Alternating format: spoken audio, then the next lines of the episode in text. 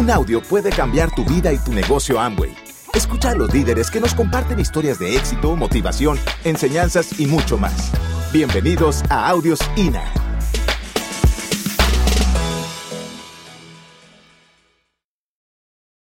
Entonces, antes de continuar, les quiero preguntar, levante la mano, ¿quién comería tarántula? ¿Quién no comería tarántula ni a bala? ¿A quién no le interesa y no alzó la mano en ninguno de los dos casos? ¿Por qué me gusta usar este ejemplo ahora para lo que viene? Porque yo digo que el nivel de ignorancia más alto es cuando tú no has evaluado ni conocido algo y te atreves a decir que no. ¿No les parece? Porque primero tú dices, venga, investiguemos a qué sabe, preguntemos a qué sabe, probemos un poquito y a partir de eso toma una decisión, ¿cierto? Pero ¿cómo le vas a decir no a algo que ni siquiera conoces? ¿Por qué tiene eso que ver con esta parte de la charla? Porque vamos a hablar de emprendimiento. Y mucha gente no se ha atrevido a probar el emprendimiento y ya le dice que, que no. Entonces, yo decidí emprender cuando estaba en el colegio.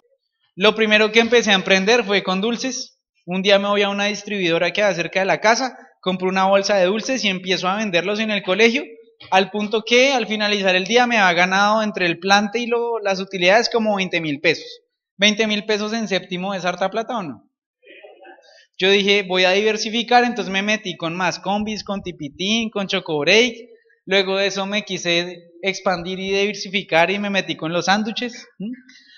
Pero yo me di cuenta, muy chiquitín, que ahí estaba la diferencia entre la percepción que yo tuviera de abundancia y de dinero en la vida.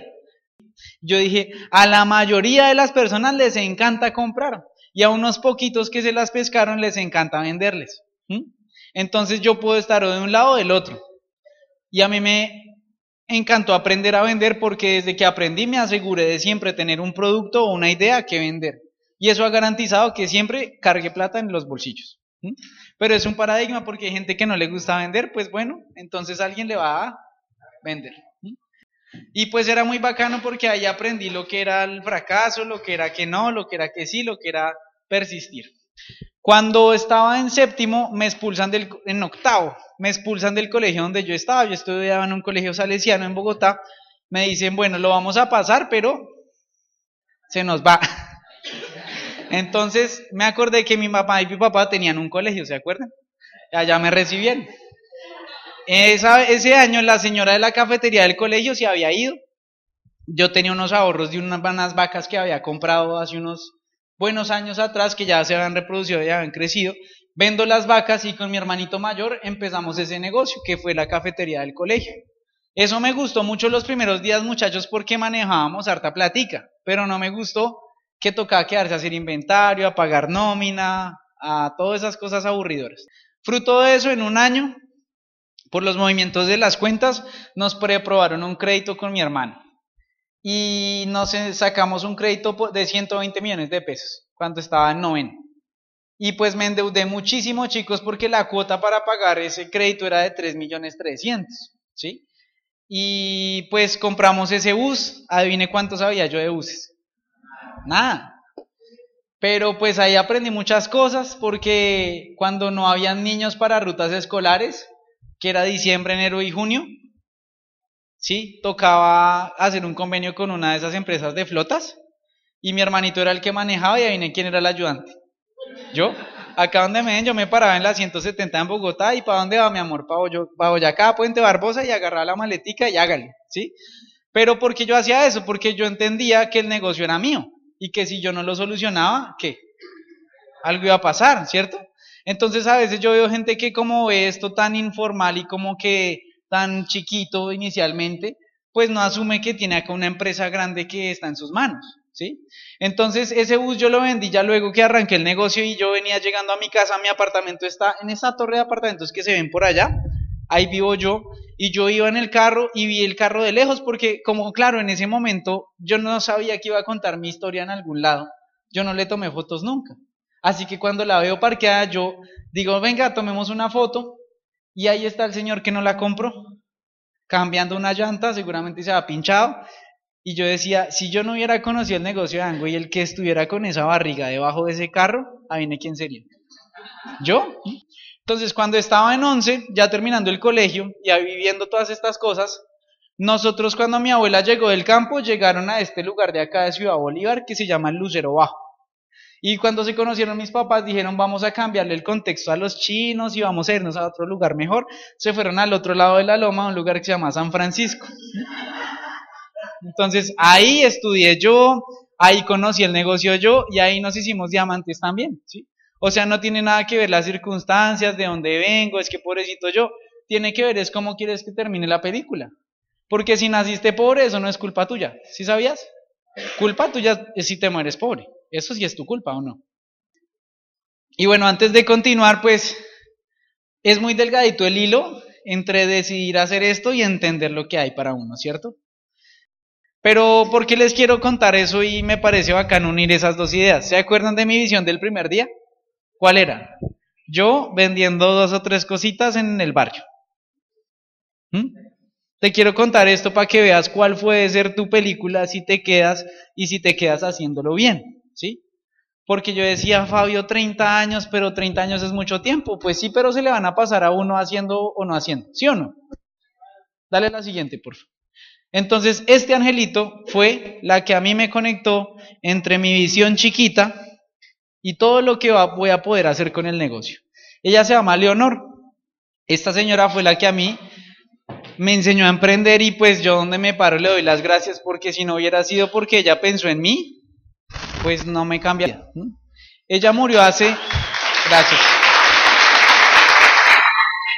Ella, ella murió hace como un mes, ¿sí? Pero yo me voy a asegurar que donde yo vaya y me pueda parar a hablar de agradecimiento y de emprendimiento, la nombré a ella.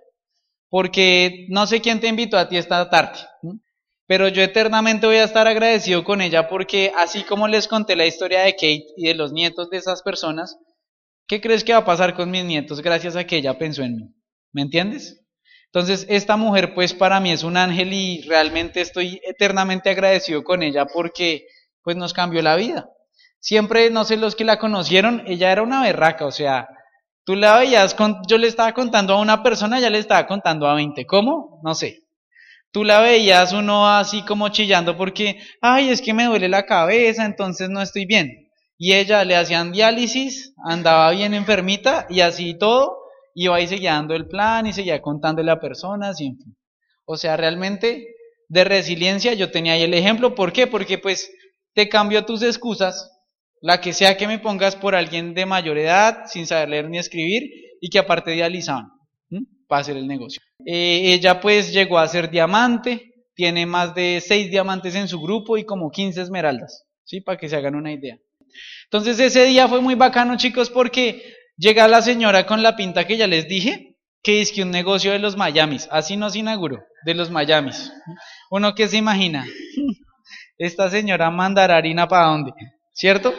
¿Qué negocio de los Miamis y que mucha plata y viajes? Nos, nos, o sea, fue muy loco. Finalmente ella fue muy astuta y nos dijo, bueno, no me crean a mí, vayan a un evento. Y así fue, fuimos a un evento, yo ese día iba con el uniforme del colegio y ahí conecté de una con lo que era el negocio. Entonces, fue realmente muy bacano, ahí empezamos. Mi mamá salió de esa conferencia diciendo como, ay, bueno, ya le cumplimos a la viejita, nos vemos. Pero yo salí así súper encendido y yo dije, pues esto hay que hacerlo. Y de toda la organización 300 que hoy en día tenemos una convención nosotros, en ese entonces éramos solo tres. O sea, imagínate, de una convención a tres que éramos los que íbamos ese día. ¿Me entiendes el poder que tiene la exponenciabilidad y el quedarse haciendo el negocio? De tres a dos mil personas en un evento. ¿Te imaginas? Entonces mi tío me persuade que vayas a tal convención, me presta plata, me voy a esa tal convención y pues ahí es que les digo que le prometo una noche a mi mamá que vamos a hacer esto con todo. Mi mamá no creía mucho, mi mamá veía esto muy chiquito porque acuérdense que ya tiene un colegio, le va muy bien con su colegio y no creía en esto nada. Entonces, yo tenía dos opciones, o achicopalarme o demostrarle que esto se podía hacer. ¿Por qué se los digo? Porque seguro hay gente acá que su pareja no le cree, o su papá no le cree, o no sé quién no le crea. Pues depende de usted hacerlo. Dale a la siguiente. Entonces ahí empezamos a trabajar. Yo me acuerdo que a los dos primeros que yo les conté fue a mi mejor amigo y mi hermano. ¿Por qué creen que les conté a ellos? eran los fáciles, ¿sí o no? Mis compinches. Entonces era fácil sacarles una cita y explicarles. ¿Qué creen que pasó cuando yo les conté y les hablé de viajes y plata y todo eso? Esos berracos entraron, se emocionaron y entraron. El problema es que yo no hice productiva la entrada de ellos. Es decir, dejé que se distrajeran y no les puse a ganar dinero. ¿Y qué creen que pasó luego que ellos no ganaron dinero y duraron un tiempo ahí como toromboleando con esto? Le dijeron, chaván. Yo tenía otra vez dos opciones, quedarme a rogarles o levantar la mirada y buscar más personas. ¿Qué es lo que más hay allá afuera? Gente. Y si no están allá afuera, ¿qué están haciendo? Más gente, ¿cierto? Entonces eso no es una excusa. O sea, hay que pensar es en abundancia. Y pues yo fue pucha, yo le daba, pensaba, escuchaba audios, leía, empecé a ir eventos, pero carecía un poquito de acción contundente. ¿Qué es acción contundente? Buscar los perfiles que yo sé que tengo que buscar y estar preparado para darle la información correcta de tal forma que conecte. Es decir, al comienzo yo le contaba a la señora que llegaba, se subía al bus a vender de pronto dulces. ¿Estaba mal? No. También es, podría ser una diamante, ¿cierto?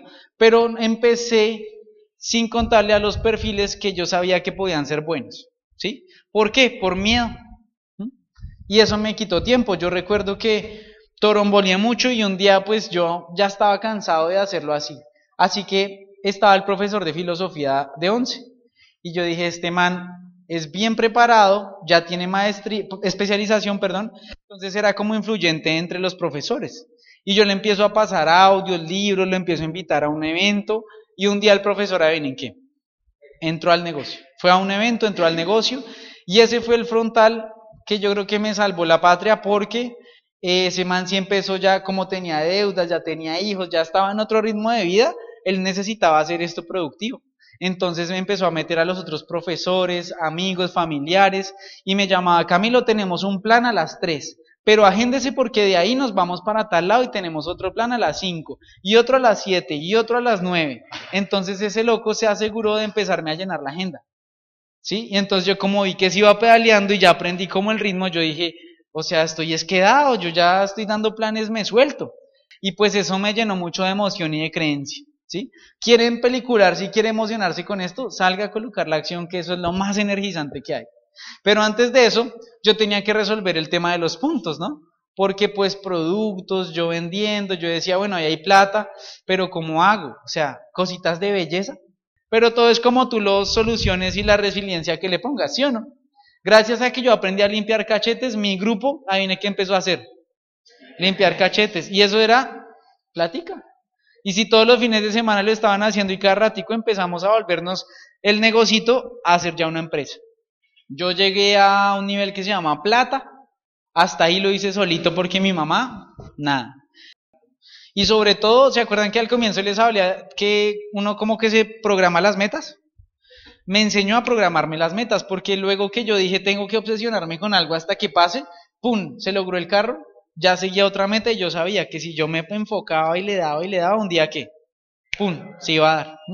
Entonces ese carro, pues a mí me gustan mucho las fiestas, me aseguré que fuera con sonido para que la fiesta fuera conmigo, dale la siguiente. Y pues fruto de toda esa revolución y vibraciones que quedamos en el equipo y como ese movimiento, el segundo mes hicimos una vaina que se llama Rubí. Acá yo lo que hice fue crear un activo, una goterita. Entonces el próximo mes que nos hicimos Rubí, siguió llegando plata, siguió llegando plata y fueron ya cinco. Entonces yo dije, no, pues ya compré el carro, ya está entrando esta plata, un apartamento, otro apartamento, ¿sí o no? Y con los libros y todo esto, pues ya tú piensas diferente. Y logramos hacer platino con volumen para ir al viaje, ese fue nuestro primer viaje. Mi mamá ahí se ve con cara medio como, es como confusa la cara de mi mamá. se ve feliz, pero está pensando como estos de Angüe, ¿qué tal nos dejen embalados por allá en Punta Cana y qué hacemos? ¿Sí o no? Porque es que uno trae la mentalidad de dónde? De mi mamá 30 años trabajando en su colegio y nunca salir del país. En serio, esa era la realidad. Y después que de un momento a otro, en, en unos meses, nos ganemos un viaje gratis, o sea, eso le raya a uno o no. Pero ahí estábamos, dale la siguiente.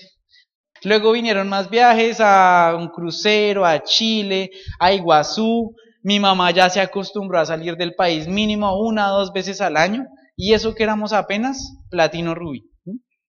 Entonces yo, gracias a toda esa información, empecé a comprar apartamentos, empecé a hacer otros negocios también de inversión. Dale la siguiente, porfa.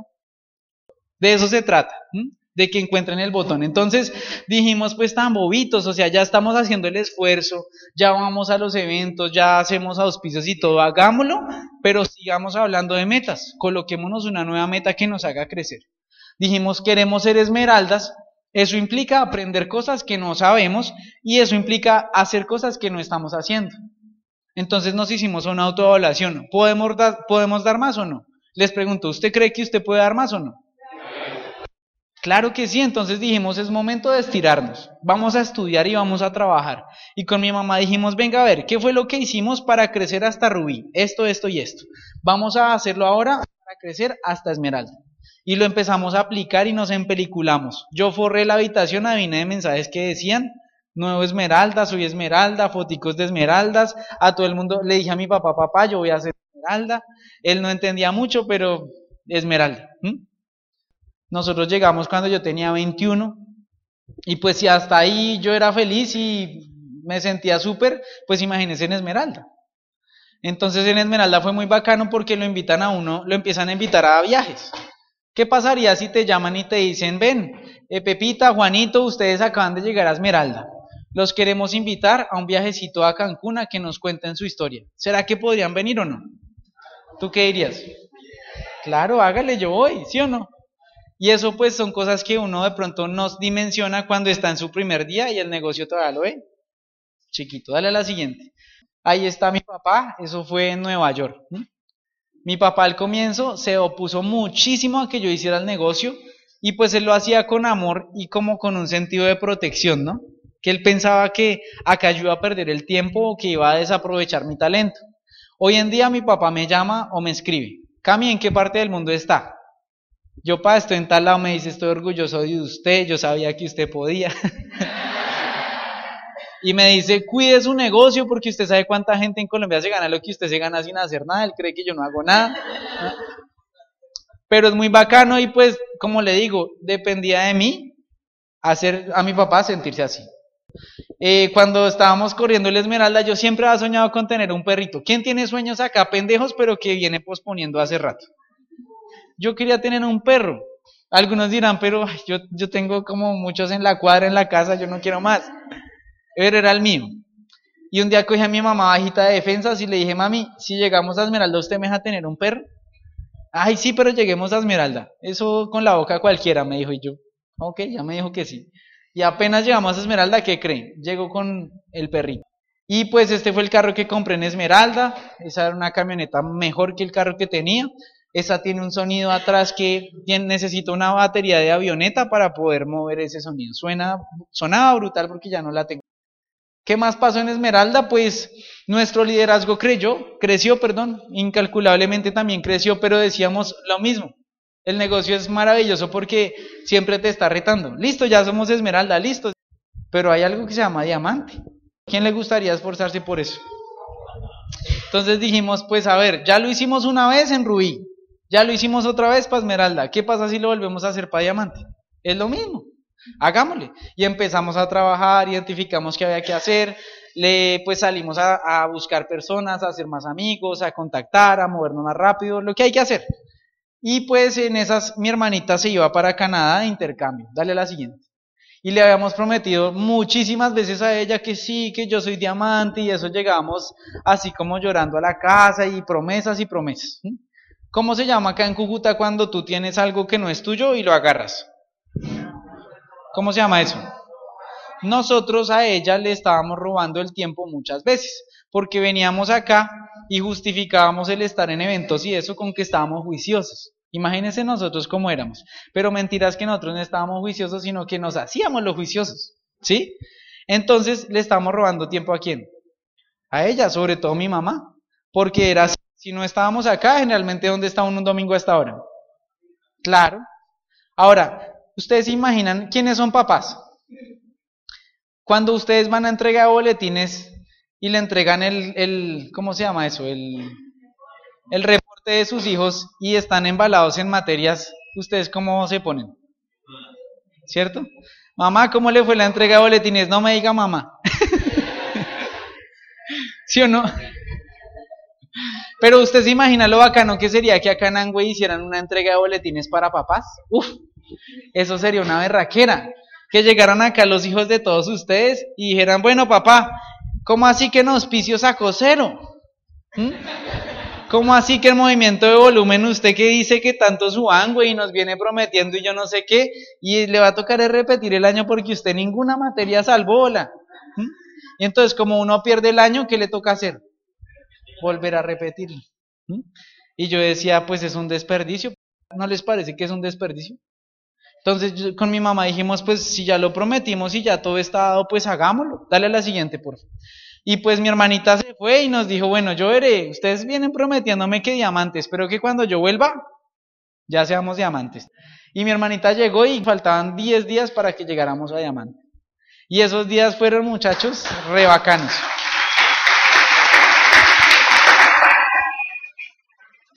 Porque lo que les digo, planes todo el tiempo, llamadas todo el tiempo, agenda llena todo el tiempo, videollamadas cuando hubiera espacio, asesorías, o sea, manteníamos el movimiento del movimiento y pues gracias a Dios el día llegó. ¿Se acuerdan que yo les había prometido a ellas que íbamos a llegar a diamante? Yo quiero que usted en esa foto se visualice usted con la gente que usted ama, que le ha prometido no sé cuánto tiempo, o si le va a prometer por primera vez que quiere cosas mejores para usted y su familia, pues que lo haga. Cuando yo estaba ahí con ellas, yo decía, cualquier quemada de blazer, cualquier discriminación, cualquier crítica, cualquier esfuerzo que haya tenido que dar, valió la alegría totalmente.